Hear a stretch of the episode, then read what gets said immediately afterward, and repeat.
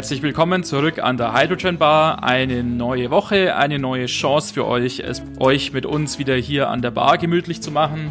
Servus Johannes, schön, dass du es auch wieder hier zu unserem gemütlichen Stammtisch geschafft hast. Freut mich. Ja, ich tue mein Bestes, jede Woche wieder aufzutauchen. Man wird schon langsam hier natürlich zum äh, Trinker sozusagen, aber ähm, das gehört ja auch dazu, zu so einer schönen Hydrogen Bar und das macht das Ganze ja, ja auch gemütlich.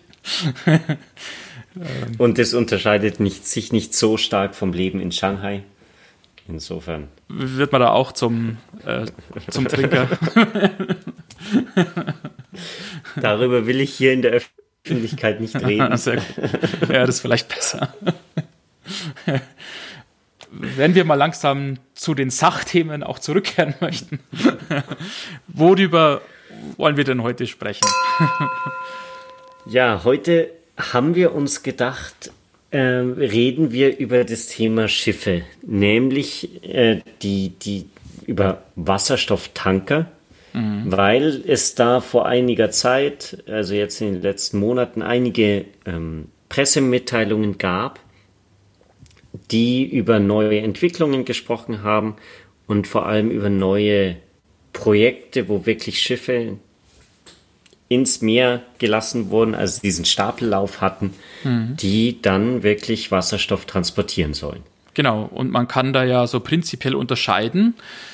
Ähm, ja, Schifffahrt oder Schiffsverkehr mit Wasserstoff, das können ja sozusagen zwei Welten sein. Auf der einen Seite natürlich mhm. könnte der Wasserstoff als Kraftstoff halt tatsächlich verwendet werden und dann halt entweder in einem Verbrennungsmotor oder in einer Brennstoffzelle genutzt werden, um halt Energie zu erzeugen, die dann entweder mhm. ja eben halt direkt über den Verbrennungsmotor oder über einen Elektromotor an die Schiffsschraube weitergegeben wird. Aber das ist jetzt nicht das, worüber wir uns unterhalten wollen heute, sondern uns geht es tatsächlich um den Transport von Wasserstoff. Wie es ja auch schon jetzt gang und gäbe ist, eben halt, dass Produkte aus fossilem Öl oder aus Gas ja auch weltweit per Schiff schon transportiert werden. So soll das in Zukunft natürlich dann auch mit Wasserstoff möglich sein. Ja, und die Idee ist natürlich da das im Prinzip zu kopieren. Es gibt ja diese Tanker, die äh, Flüssiggas verschiffen. Es gibt mhm. die Tanker, die, die das Compressed äh, Natural Gas verschiffen. Und jetzt ganz einfach gesagt, könnte man natürlich sagen, wir lassen das Gas ab, das Erdgas ab und packen da einfach Wasserstoff rein. Ja. Und dann kann es weitergehen. Es ist leider nicht ganz so einfach. Hm. Darüber wollen wir jetzt heute mal reden. Mhm. Und uns ein bisschen austauschen über diese ganzen Probleme, die auf dem Weg hin zu großen Wasserstofftankern mhm. sich befinden. Vielleicht als ersten Punkt, äh, die Frage ist natürlich, brauchen wir solche Tankschiffe überhaupt? Weil bei, bei Erdöl und Erdgasvorkommen, da ist natürlich so, die gibt es nur in irgendwelchen Weltgegenden, die nicht, weit, nicht nah von uns sind. Also mhm. das heißt jetzt in Saudi-Arabien oder in, in Amerika und wir wollen jetzt das Erdgas hier in Europa haben. Das muss natürlich irgendwie dahin kommen.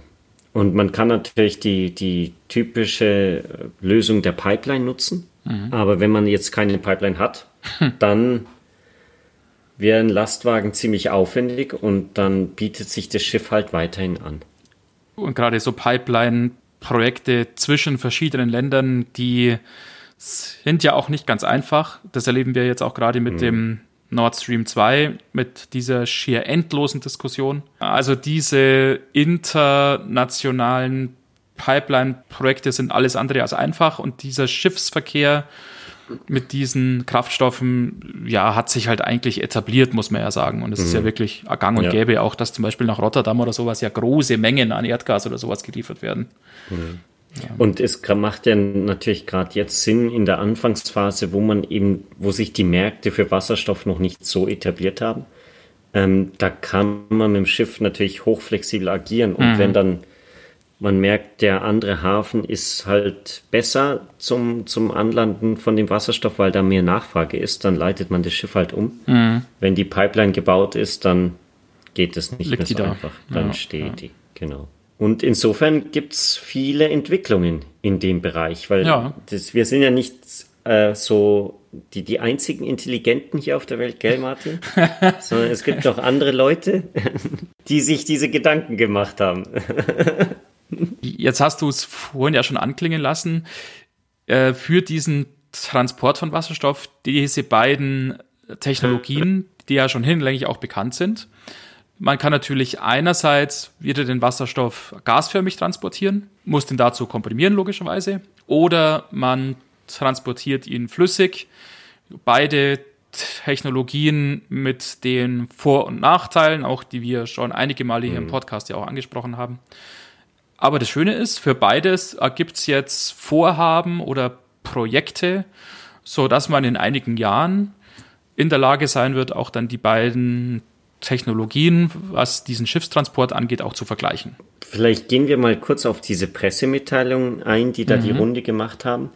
Das war einmal von Kawasaki Heavy Industries, also einer japanischen Firma, die äh, da groß einen, den Stapellauf gemacht haben von einem ja, Flüssigwasserstofftanker. Ähm, Der ist noch nicht fertig, also das, das, das Schiff ist im Prinzip von der Hülle her gemacht und ähm, da muss noch der Wasserstofftank eingesetzt werden. Aber das Schiff liegt schon im Wasser, schwimmt herum, fährt herum. Ähm, insofern sind die da schon relativ weit. Und der Plan ist dann auch von dieses Schiff einzusetzen, um von Australien nach Japan Flüssigwasserstoff zu bringen. Allerdings ist das Flüssigwasserstoffterminal in Japan noch nicht gebaut. Wird noch gemacht, wahrscheinlich rechtzeitig, bis das Schiff dann komplett einsatzbereit ist. Wir verlinken da auch eine ziemlich spannende Seite, finde ich, wo man auch ganz gut dieses System auch erklärt kriegt.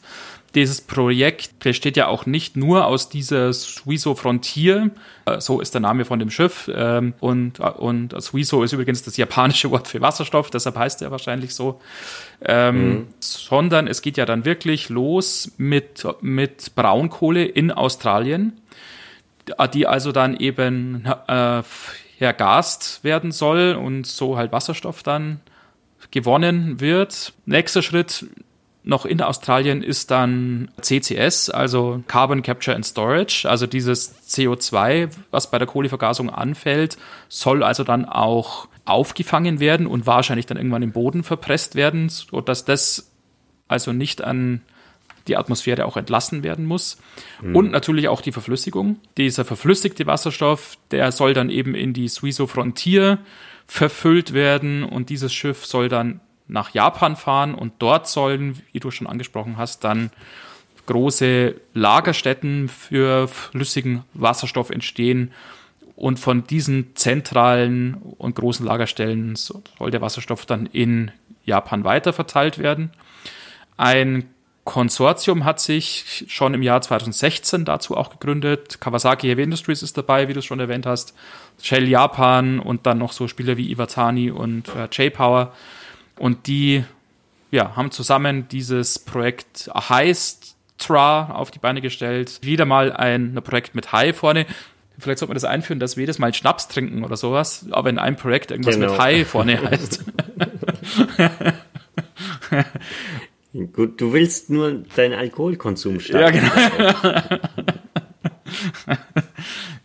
Jedenfalls nennt sich das Projekt dann ausgeschrieben CO2-Free äh, Hydrogen Energy Supply Chain Technology Research Association, also ein etwas sperriger Titel, aber die Inhalte sind sehr, sehr spannend, eben aus Braunkohle in Australien, flüssigen Wasserstoff in Japan zu machen. Ja. Und man sieht dran, das kann natürlich auch nur eine Übergangslösung sein, sozusagen, weil man natürlich nicht das Energiesystem der Zukunft in Japan natürlich auf die Braunkohle aus Australien aufbauen will, aber als äh, Startlösung haben wir ja auch schon x-mal diskutiert, ob man so eine Startlösung eben halt implementieren sollte oder ob man auf den grünen Wasserstoff sozusagen wartet. Und die Japaner haben da offensichtlich eine sehr klare Meinung dazu und haben die Startlösung eben mit der Braunkohle auf die Beine Ja. gestellt oder möchten die auf die Beine stellen und kriegen so natürlich die Technologie auch ans Laufen.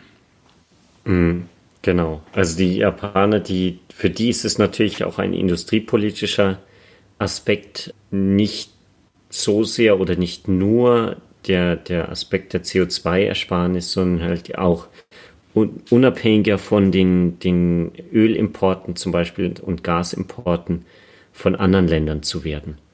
Und da nehmen sie natürlich mhm. dann diese CO2-Emissionen auch in Kauf.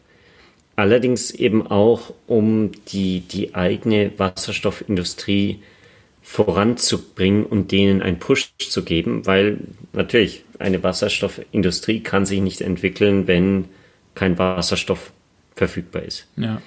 Was ich zu diesem, diesem Thema Flüssigwasserstofftransport ziemlich interessant finde, da habe ich auch eine Webseite gefunden, in der die von der Cryogenic Society ähm, von da, da geht einer, der das geschrieben, diesen Artikel geschrieben hat, ziemlich hart ins Gericht mit dem Flüssigwasserstofftransport. Der, der Artikel ist zwar etwas älter, von 2016, wenn ich mich richtig erinnere. Also ist nicht der, der aktuellste Stand, aber der sagt halt, wir können nicht einfach die, diese ganze Liquid Natural Gas Transport Technik einfach so anwenden auf, auf Wasserstoff. Mhm. Und wir haben irgendwie 45 Jahre gebraucht, um Flüssigwasserstoff sicher zu transportieren. Mhm. Also die ganze Entwicklung hat sich über 45 Jahre erstreckt.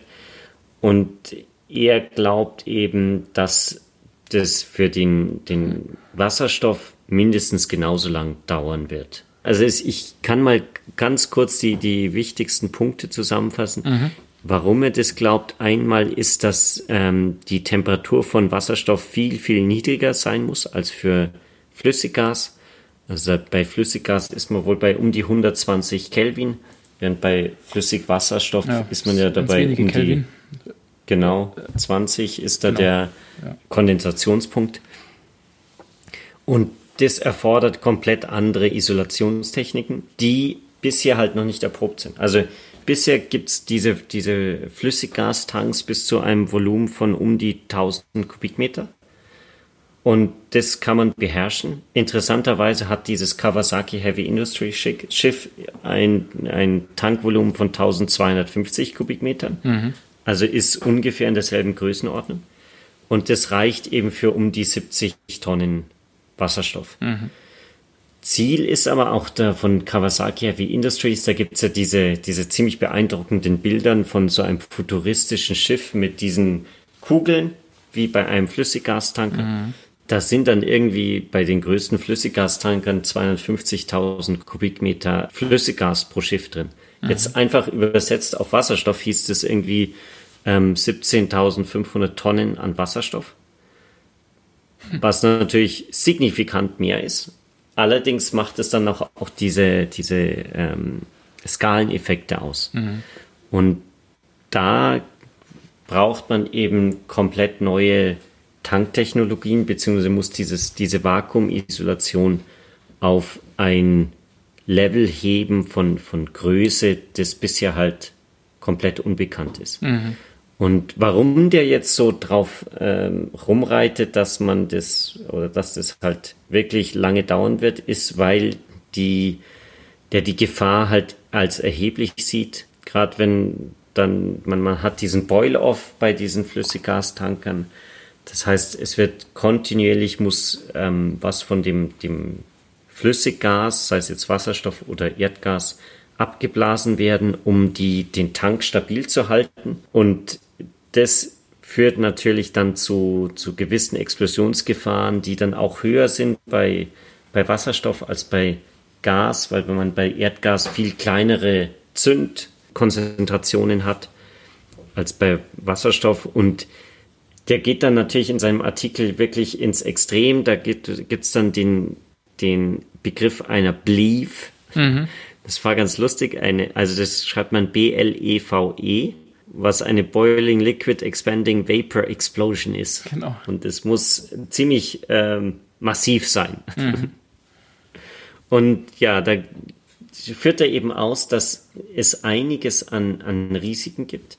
Ich sehe das aber eigentlich eher so, dass es einiges an notwendigen Entwicklungsschritten gibt. Mhm. Oder wie siehst du das, Martin? Glaubst du, das schaffen wir? Schafft die, schaffen die Ingenieure so Flüssigtanker? Ja. Okay. Zu den Blivis, ähm, die sind ja jetzt kein neues Phänomen mhm. sozusagen. Und es ist ja nicht überraschend auch, dass dieses Phänomen auftreten kann, sondern das ist bekannt. Und daran wird geforscht und das ist ähm, ein na, Gegenstand äh, von Projekten, die jetzt auch gerade auch durchgeführt werden oder würden, wurden. Da gibt es dieses Presley-Projekt auch zum Beispiel, ähm, die sich explizit ja mit dem Handling oder mit dem Umgang mit solchen ähm, Events eben auch beschäftigen. Und klar ist das eine Sache auch, die jetzt halt erforscht werden muss und wo einiges entwickelt, mhm. äh, entwickelt werden muss. Aber ich denke trotzdem auch, dass das ja handhabbar ist und dass man da auch in wenigen Jahren auch zu einer akzeptablen Lösung finden wird. Und mhm. was mir in solchen Artikeln oft manchmal nicht so gefällt, ist der Vergleich mit dem, wie wir es halt bisher machen. Weil es ist doch ganz logisch, ähm, wenn man große Mengen an Energie transportieren muss oder an brennbaren Medien ja, transportieren muss, dann ist es nicht ungefährlich. Mhm. So ist es aber ja auch mit flüssigem Erdgas, so ist es mit Rohöl, so ist es mit, mhm. mit Benzin, so ist es auch mit Diesel. Es geht ja letztendlich darum, irgendwie energiehaltige Medien zu transportieren. Mhm. Und natürlich ist es auch beim Transport von Wasserstoffen nicht ganz ungefährlich, natürlich. Aber es ist ja auch mit den anderen Medien nicht ungefährlich. Da gibt es auch Gefährdungen und, äh, ja. und Gefahren und man muss wissen, was man tut.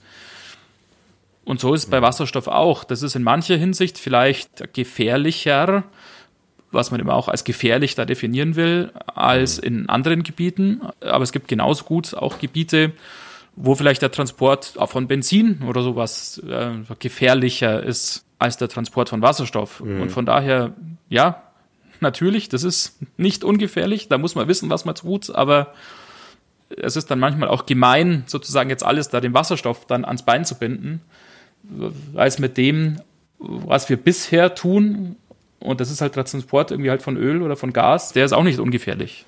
Ich glaube, es, es ist vor allem die, die Aussage wichtig, dass man sagt, dass man sich vor Augen führt, wir können nicht einfach die, die existierende Technologie sozusagen schnell mal adaptieren und dann füllen ja. wir in das Gasschiff jetzt plötzlich Wasserstoff ein, ja. sondern es ist schon ein neuer Approach und man sollte da vielleicht nicht zu optimistisch sein und sagen, mhm. jetzt in zwei Jahren haben wir irgendwie die 200.000 Kubikmeter Wasserstoffschiffe ja. verfügbar, sondern es wird schon noch ein, einige Entwicklungsschritte brauchen. Mhm. Und da muss man natürlich sagen, ist es vielleicht auch gut, wenn da Kawasaki eben jetzt vorprescht und sagt, gut, wir brauchen jetzt erstmal ein Schiff, das da 1200 Kubikmeter ja. ähm, Flüssigwasserstoff transportieren kann. Und da macht man Erfahrungen und dann kann man vielleicht in drei, vier Jahren ein Schiff auf die Beine stellen, das eben irgendwie 10.000 Kubikmeter transportieren kann. Ja, es gibt ja sogar noch eine Nummer größer hier Bestrebungen, also in Korea. Dieses mhm. Projekt der KSOE, also der Korea Shipbuilding and Offshore Engineering, die einen LH2 Tanker mit 20.000 Kubikmeter mhm. ja, aufs Wasser bringen wollen. Die haben auch vor kurzem eine entsprechende Zulassung erhalten. Das heißt, prinzipiell ist es jetzt möglich, einen solchen Tanker auch in einer passenden Werft auch zu bauen. Und das ist ja dann schon eine signifikant größere Menge, ja. diese 20.000 Kubikmeter im Vergleich zu dem Kawasaki-Schiff. Ja. Und diesen Boil-Off, den du vorhin angesprochen hast, das fand ich in dem Zusammenhang auch recht spannend. All da wird gesagt, ja, es gibt einen Boil-Off, was bei Flüssigwasserstoff ja nicht vermieden werden kann. Es wird mhm. immer einen gewissen Teil geben, auch der verdampft. In einer frühen Phase soll der jetzt einfach verfeuert werden, also der wird dann einfach abgeblasen und abgebrannt. Aber mittelfristig oder langfristig soll der eben auch, auch genutzt werden in einer Brennstoffzelle, zum Beispiel mhm. und dann als, als Kraftstoff sozusagen auch den Antrieb des Schiffes dann unterstützen. Also das ist natürlich auch ein wichtiger Schritt ähm, hin zu einer klimaneutraleren Zukunft, weil es bringt natürlich ganz wenig, wenn man das schönste Wasserstoffschiff irgendwie hat und dann fährt es immer noch mit Diesel. Genau, und wie lässt irgendwelche von Kawasaki. Raus. Ja, genau. ja. Also dieser Schritt ist natürlich dann schon auch wichtig. Hm. Ja, genau. Dieses Problem des Boil-Offs hat man ja eigentlich nicht, beziehungsweise kann man vermeiden, wenn man den, den Wasserstoff nur unter Druck mhm. ähm, transportiert. Also im Prinzip genauso wie die heutzutage die, die ganzen Brennstoffzellenfahrzeuge das haben, dass man einfach so Drucktanks ins Schiff legt im Prinzip und dann da den Wasserstoff per, per Druck reinbläst und, mhm. und auf reinpumpt. Da gibt es jetzt auch eine Entwicklung, nämlich von Energy Ventures. Ach so, von ähm, Global GEV. Energy Ventures. Genau, GEV, Global ja, genau. Energy ja. Ventures. Die haben einen Plan, beziehungsweise patentieren gerade ein Schiff, das ähm, 2000 Tonnen Druckwasserstoff transportieren mhm. kann. Mit einem Druck von 250 Bar in zwei ziemlich großen röhrenförmigen Tanks mit einem Durchmesser von na, 20 Meter. Mhm. Und wir haben vorhin mal ein bisschen so rumgerechnet. Ähm, es müsste dann so sein, eigentlich, dass die Länge von diesen Tanks, die müsste dann so 180 Meter ungefähr sein. Das ist natürlich schon riesen Oschis, aber ist was, was einen jetzt ja so nicht, nicht völlig so aus den Latschen haut, sondern ist eigentlich was, was man im Schiff ja sich ganz gut vorstellen kann, denke ich mal. Ja, genau. Das sind ja die größten Schiffe 500, 600 Meter lang. Ja. Also insofern sind die da auch noch am Start. Allerdings haben sie so, ein, so eine Art modulares Konzept und planen wahrscheinlich dann auch längere Schiffe zu machen zum Beispiel. Mhm. Und dann damit den, ähm, das Volumen zu erweitern. Mhm. Interessant war, dass sie eben auch wieder von Australien reden und sagen, sie wollen eben den, den Wasserstoff aus Australien mhm. exportieren. Also die sind quasi ähnlich unterwegs wie Kawasaki, Heavy Industries. Die haben nicht den jetzt äh, quasi Japan als alleinigen Export mal zum Ziel, mhm. sondern sind ein bisschen internationaler aufgestellt, mhm. aber reden halt auch sehr intensiv über Australien. Andererseits, es gibt ja im Moment noch nicht so viele andere Länder, die im großen Stil Wasserstoff herstellen. nee, genau. Und in Australien ja immer auch diese Perspektive, im Outback halt großflächig Photovoltaikstrom mhm. zu erzeugen und dann eben da Wasserstoff herzustellen. Weil Australien vor allem im Gegensatz zu Japan halt viel, viel Fläche hat, die sehr spärlich bzw. gar nicht bewohnt ist und sich solche Flächen natürlich dann für Photovoltaik anbieten. Hast du eigentlich was gelesen, wann die das Schiff vom Stapel lassen wollen?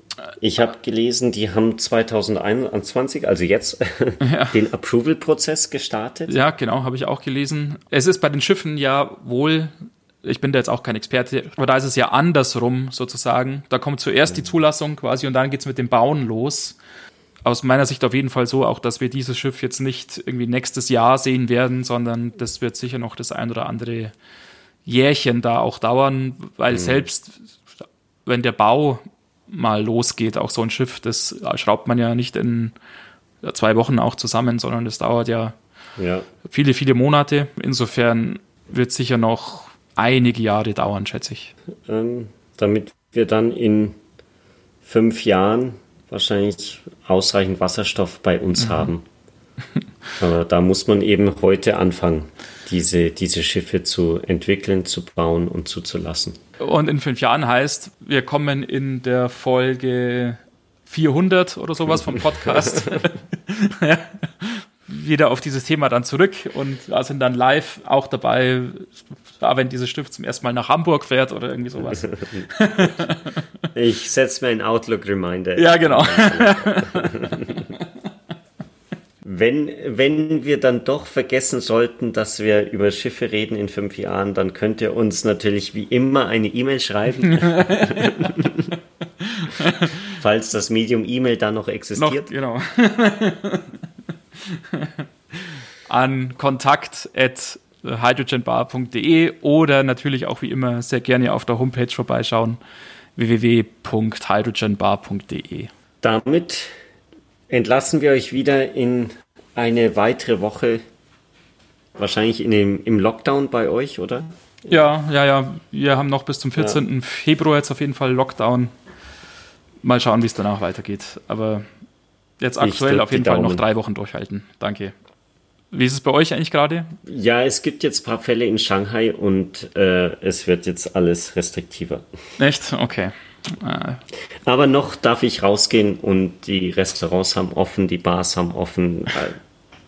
Leben ist normal, man muss halt nur überall seinen Code zeigen. Ja. Den, ja. Den, diese von dieser Tracking-App. Ja, dann hoffe ich, dass es so bleibt und du nicht es dir auch in deiner Wohnung gemütlich machen musst für die nächsten Wochen. Ja, mal schauen. Mal schauen. Ich halte dich auf dem Laufenden. Sehr gut. beim, beim nächsten Gin oder Whisky oder Ruhm. Ja, genau. Wir hören uns nächste Woche wieder. Da freue ich mich schon sehr drauf. Schöne Woche an alle. Macht's gut und bis nächste Woche. Bis dann. Ciao.